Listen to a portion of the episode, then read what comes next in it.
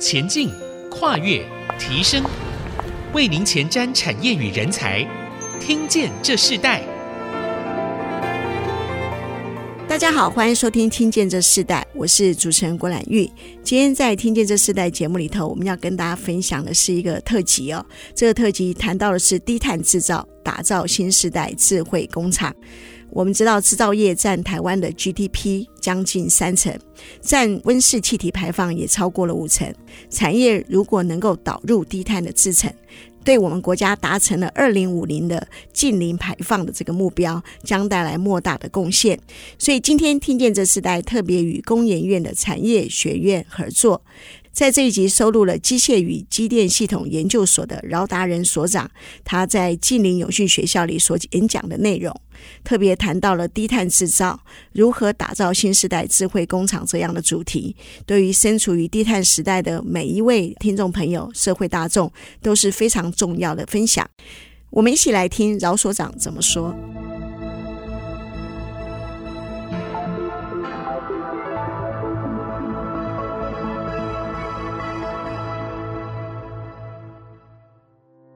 各位业界先进跟朋友，大家好，我是工研院机械所饶达人所长。今天就由我来为大家介绍低碳制造，打造新时代智慧工厂。机械所在节能减碳、净零碳排方面，最主要在发展的有两个重要的方向。第一个是在交通载具上面的智慧化，也就是智慧移动载具，包括我们的电动车、无人车、自驾车、无人机。从动力控制到我们整个城市的安全辅助以及自动驾驶，都是机械所在发展的。另外一个区块就是工业的智慧制造，包括我们机器人的工业自动化、服务机器人、人机协作以及智慧工厂的发展，都是机械所所研发的重要大方向。那今天我跟大家报告的课程大纲啊，会从呃能源转型到我们净零碳排开始，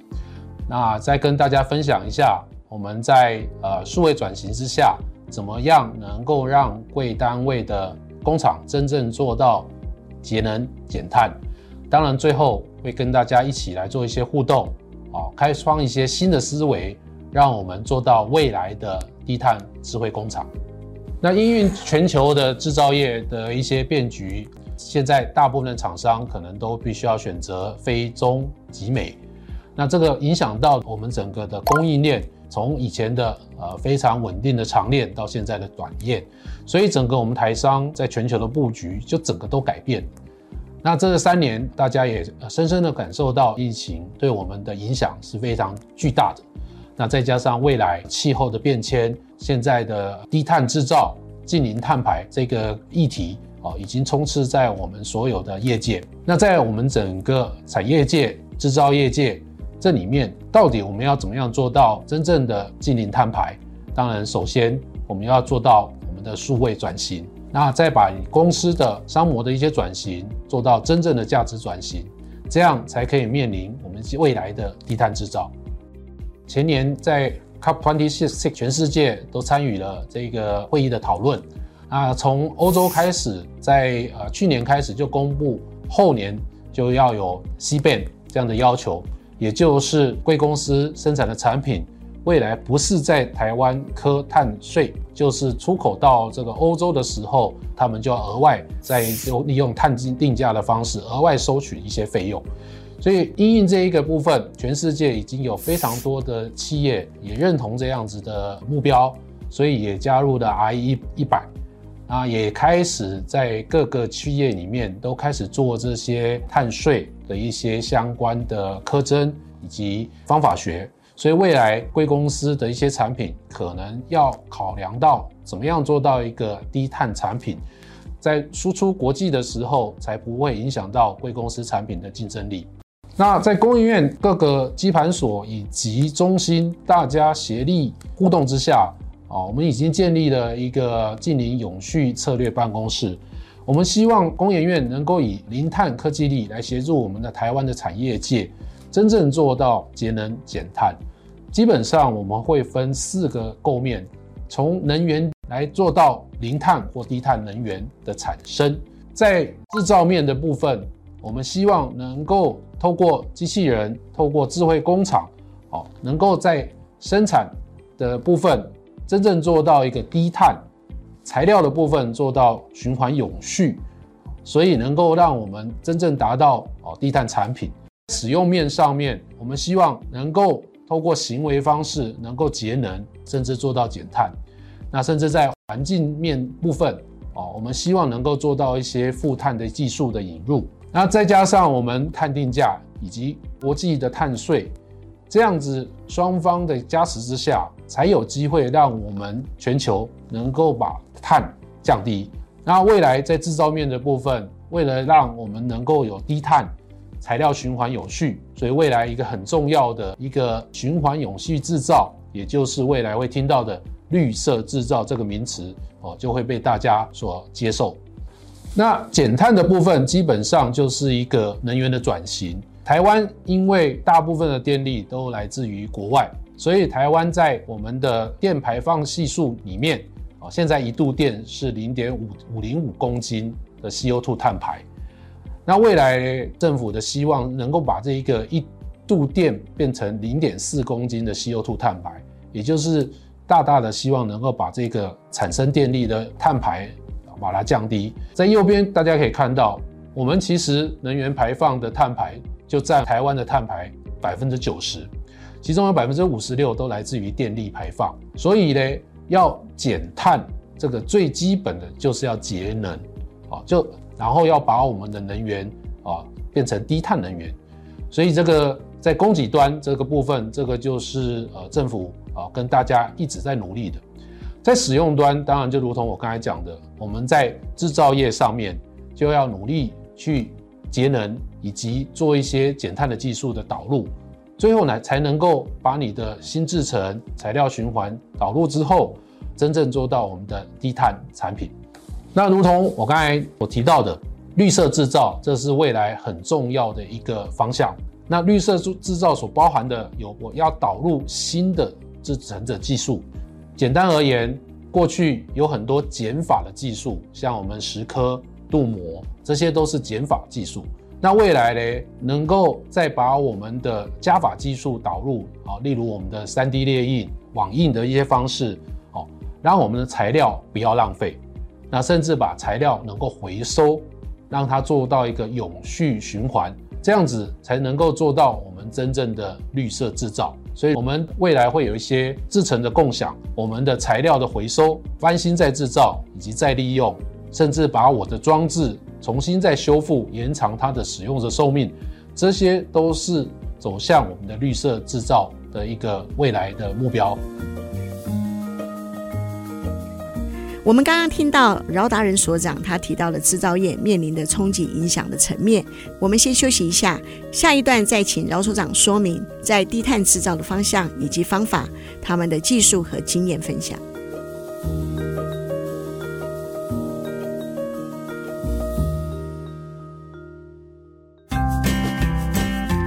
欢迎回到听见这世代。今天我们以特辑的方式与工研院产业学院、净零永续学校合作，揭露了机械所饶达人所长的低碳制造、打造新世代智慧工厂的演讲内容。这一段呢，饶所长他就先谈到了智慧工厂减碳的四大方向和数位转型的四大主轴。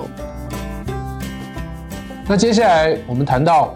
呃，贵公司如果要做到真正的低碳制造、真正的智慧工厂，基本上就如同我刚才讲的一些概念，我可以把它分成四个方向。第一个，在能源使用上面的能效提升，包括我电力使用的下降，以及我的整个产线的使用的效率的提升。第二个部分就是把我的材料能够做永续回收，甚至做再制造。另外，当然就是整个我们工厂到办公室的能源管理，那最后才可以把这些通通结合起来，真正做到我的低碳智慧制造工厂。那要怎么样做到一个智慧工厂？在数位转型的呃四个阶段，第一个当然就是要把你的产线里面的各个站、各个机台上面的能源啊，使用能源要下降，使用效率要提升，这个是最基本的，也就是我们现在跟政府一直在推动的智慧制造、数位转型的各部分。那下一个阶段，当然就是从设计端就告诉你说，这个产品要怎么样去做高效率的制造的方式，甚至计算出这个材料要用什么样的永续材料。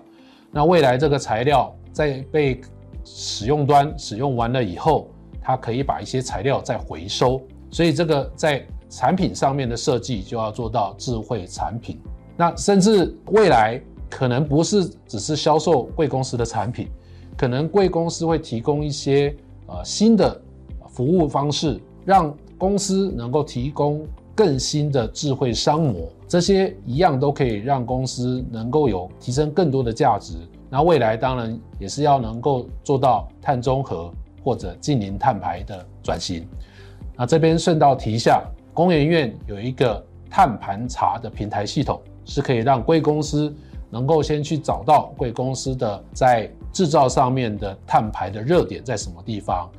啊，知道这个热点在什么地方了以后，就可以来工研院寻求一些可以让贵公司的能效做到更好，能够让贵公司的产品做到低碳化的一些相对应方面的技术的导入。啊，这个是一个例子哦。劳斯莱斯过去哦，它是做飞机的引擎，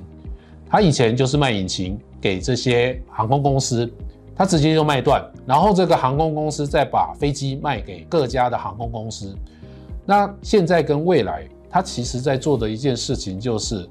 他不但提供这个引擎，他甚至提供一些保养维修的一些服务，甚至提供这个飞机的一些飞行的状态，来告诉这些航空公司什么时候要进行保养，什么时候要。提早要进行维修，所以劳斯莱斯就提供了过去只卖引擎的这样的服务，到现在他做售后的服务，所以他不但把公司卖引擎的这个呃价值，它提升到最后这个服务的价值。那未来当然这个商业模式都会可以数位化应用到不止到引擎的公司，哈，甚至到航空公司啊这样的终端客户上面。那我们再回到智慧制造的系统的部分，我们要怎么样做到一个真正的智慧工厂？右边的这个部分是一个传统的啊，收集公司的一些呃人力、材料、生产管理的一些财务报表的这些 information，也就是我们的一些 IT information。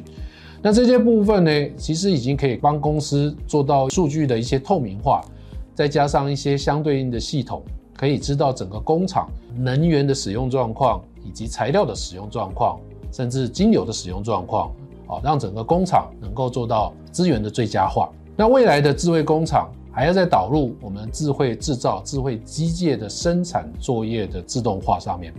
那这个部分呢，等一下就会跟大家一一的介绍。除了让我们的整个设备的数据能够数位化、透明化。未来甚至都在我们的产品的一些生产的最佳化，以及机台的品质的管控，这些都要做到最有效的利用，才能够让贵公司的工厂真正做到智慧化，才能够让贵公司的产品做到最佳的低碳化。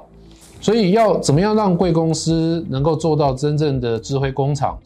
要让贵公司的机台产线的数据要能够。让公司看到，所以要能够建立我们的物联网，把每个机台上面装设 Smart Box，把一些机台的一些数据能够传出来，传出来了以后，就可以知道我们的设备，我的品质是怎么样子。我知道我现在设备的健康的指数，我知道我现在机台可能要开始发生异常了，我知道我什么时候要导入我的保养。什么时候要提早更换我的零组件？最重要的就是让我的设备能够使用的长长久久，不要因为某个零组件坏掉了以后而停机数天到数周，以及到数个月。那设备品质能够确保了以后，接下来要做到我们的产品品质，也就是产品医生。我们透过那个光学啊影像辨识的 AOI 的方式。再加上一些 3D 视觉、一些非接触的一些侦测、异音的判定，来知道我现在的产品的制作的状况。那如果再加上我们的 AI 的引入，我们就可以让怎么样的机台在怎么样的运作之下可以做到最佳的产品。那最后当然就是每一个设备、每个产品，我都有一个标准化的制程了以后，我就可以让整个产线能够做到真正的智能化。那未来甚至可以做到一个无人工厂啊，二十四小时的运作，让公司在设备产线能够大大的效能的提升。如同我刚才介绍的那个数位转型的第一个步骤，就是要做到机联网，也就是把公司旧有的机台先装上现在的 Smart Box SMB，让我的数据能够从你的机台呈现到我的电脑系统里面。那这些电脑系统可以透过我一些生产的看板，透过你的行动装置，可以把你的数据可视化。那甚至贵公司可以想办法把这些数据变成一个暂行中心，可以知道每一个机台的状况，可以知道整个产线的生产的状况。有了这些数据联网了以后，那接下来透过这些数据来预兆诊断我们现在的设备的健康的状况。什么时候可能会有故障的状况的产生？在故障产生之前，我们尽量能够去汰换我的一些零组件，降低待机的一个状况，让真正能够让我的设备能够使用的长长久久哦，不会耽误的生产这状况。那这边又有几个例子，例如我可以在工具机上装接震动的感测器，我透过震动的一些异音。我可以知道我现在这个工具机的生产的状况。我在冲床上面，我一样透过一些齿轮箱，透过一些震动感测器，能够知道我现在这个冲床的过程当中，它需不需要换的一些油料。哦，我现在的操作正不正常？那像右方的机械加工跟风力发电的这些机组，都是引入一些感测的一些设备，让我们知道我们实际上面。在加工或者在运作上面会不会啊发生一些问题？啊，什么时候应该要汰换一些零组件？刚刚饶所长所提到的整个智慧制造里头，机联网是跨出智慧工厂的第一步，也是智慧诊断里的预兆诊断的应用案例以及重要的关键。我们先休息一下，我们稍后回来。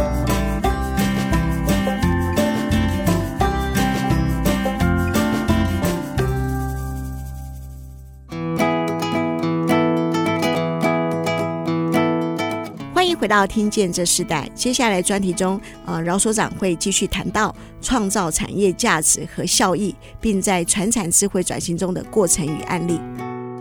好，接下来再给大家看一个例子啊，这是这近五年啊，机械所啊，工研院帮我们产业界做一些预兆诊断的一些例子，例如啊，我们在刀具啊，在使用的异常上面，我们可以给一些 warning 说，哦，这个刀具必须要汰换了啊，在一些齿轮。的一些加工方面，我们可以知道说，哦，这个齿轮的接触面，哦，是不是必须要去改善？那另外，甚至我们导入了整个智慧的排程系统，让整个我们的锅炉这个智能制程优化。那近几年，我们甚至导入了这个呃冷却水塔的预警监控系统，成功的扩散了这个我们到传统产产业，扩散了二十二个工厂。每年节省的电费，呃，是到呃数千万，那当然节省了不少的水，这都是呃我们在机械所啊推展到这个绿色制造上面的一些时机。那另外，在这个产品把判定的部分，如同我刚才所介绍的，你可以透过一些影像处理 AOI 的方式，再加上 AI 的方式，能够知道我现在产品加工的一些缺陷，然后了解一下这些缺陷到底是什么是状况会造成的。那最后我们在调整了以后，我们会知道下一次如果能够有效率的把你的产品做出来，哦，我们需要怎么样去做排程，怎么样去下我这个刀具的使用的一些方向，所以让你整个产线能够缩短的你的检测啊跟量测的时间，那最后提高我们检测的正确率。提高我们的产品的制造的效率，当然过程当中透过 AI 可以减少我们的人工去记录一些文字或者是图案化，甚至用 AI 的方式能够快速的了解一下啊我的缺陷到底是怎么样产生的。那接下来这个这是导入我们 AI 的方式主齿轮在加工的过程当中，啊，因为它的打光的角度是不一样，所以你有时候看到这个齿轮，它一些瑕疵是因为打光的关系所造成的。那如果我们透过 AI 的学习，啊，我们可以更清楚一知道那些到底是瑕疵，还是打光的一些误差。那如果再加上我们所开发的一些呃可调整式的呃打光系统，我们可以让我们的 AI 的学习的效果能够做到更好。有了我们这个系统的一些判定、诊断，以及我的产品的最佳化的一些优化。那接下来都就是我们到整个产线上面，设备要能够稳定，那我们的产品要能够做量测，